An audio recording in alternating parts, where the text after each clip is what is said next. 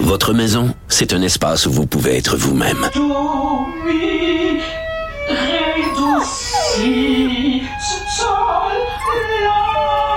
Elle mérite d'être bien protégée et vous méritez d'être bien accompagné. Trouvez la protection la mieux adaptée à votre maison avec Desjardins Assurance et obtenez une soumission en quelques clics sur desjardins.com.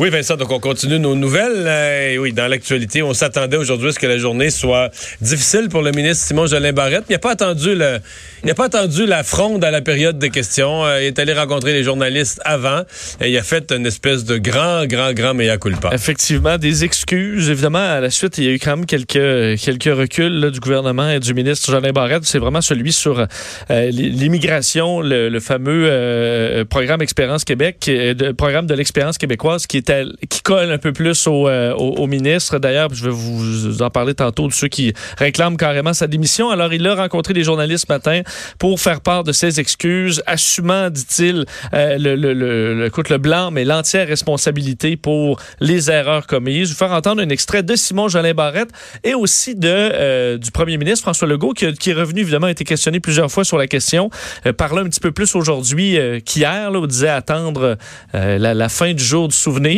et euh, il parle, entre autres, que ben, quand on veut changer les choses, des fois, on n'a pas le choix de bousculer et ça amène certaines erreurs. Je fais écouter donc Simon Jolin Barrette et euh, le premier ministre François Legault.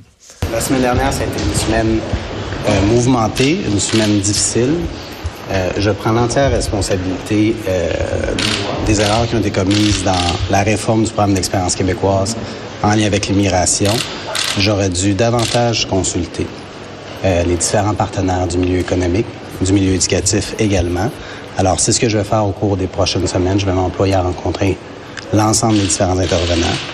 J'ai voulu aller euh, rapidement relativement à la réforme de l'expérience québécoise. Et donc, j'aurais dû prendre davantage mon temps pour consulter davantage les gens. Bien, ça fait 13 mois qu'on est là. C'est sûr qu'on a promis des gros changements. Les Québécois ont voté pour la CAQ pour avoir des gros changements. Évidemment, euh, on fait pas d'omelette sans casser des œufs. Quand on fait des grands changements, euh, il peut arriver qu'il faille euh, faire des ajustements. Bon. Mais dans le cas de Simon Jolin Barrette, c'était quand même la bonne chose à faire. Là. Parce que on peut pas y aller avec arrogance là. Non. Puis il reste qu'en faisant ça, tu désamorces là, tu mettons l'opposition arrive puis là la période des questions là, a lieu, on était on était ici, mais tu désamorces une partie là, les partis d'opposition peuvent pas arriver puis crier euh, tu sais crier au meurtre euh, puis à ta démission puis à la fin du monde.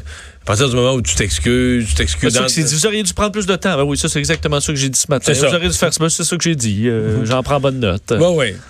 Puis là, après ça, ben, ça y permet, lui, parce que les partis d'opposition sont pas, euh, pas sans faute. Par exemple, quand les libéraux attaquent, là, oui, mais là, pourquoi une réforme est nécessaire? C'est parce que pourquoi une réforme est si nécessaire et si urgente? C'est parce que quelque chose était négligé avant? C'est comme quand des libéraux criaient Qu'est-ce que vous faites avec les 18 000, 18 dossiers en attente? Là, oui, oui, oui. mais on arrive au pouvoir, nous là. Comment ça fait qu'il y a 18 000 Mais ça qu'il y a 18 000 dossiers en attente.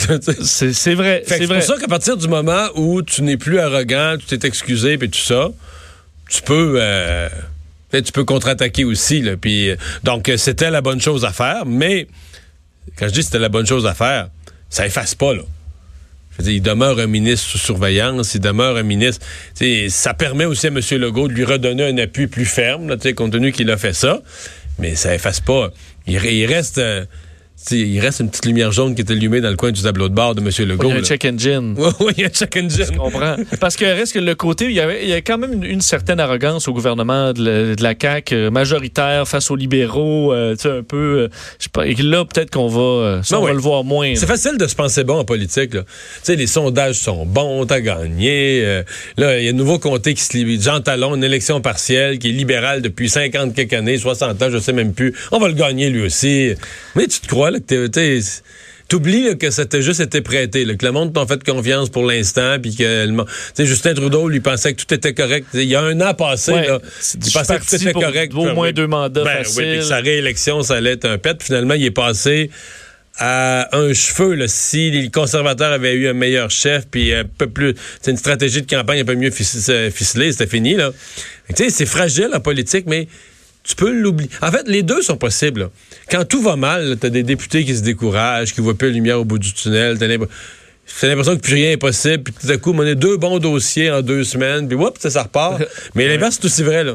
Tu penses que tout est correct, tout est bien. Maintenant, une tuile t'arrive sur la tête, puis bang, puis là, ça se met à mal aller. Puis parce que ça va mal, les journalistes viennent plus sévères, une autre affaire va mal, puis là, un, un, euh, quelqu'un de plus nerveux se trompe, puis tout à coup, en trois semaines, tout allait tout bien, puis tout à coup, tout va mal.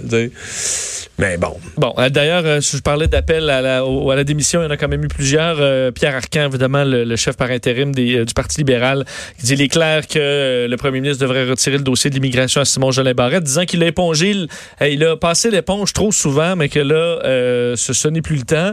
Manon Massé a parlé de fouillage euh, disant qu'il y avait de l'insensibilité par rapport au dossier de l'immigration, que ça fait un moment qu'on demande de lui enlever le portefeuille. Pascal Bérubé parlait d'amateurisme et d'incompétence qui nous coûte cher. Alors, c'est euh, ça vient des, trois partis d'opposition, à ces attaques envers le ministre Jolin Barrette. Mais euh, François Legault, comme je l'ai fait entendre tantôt, lorsqu'on lui a demandé va-t-il garder ce portefeuille, il a répondu clairement oui aux journalistes. On va s'arrêter euh, dans un instant. On va parler de ce qui s'en vient au Conseil euh, de la de Québec solidaire en fin de semaine.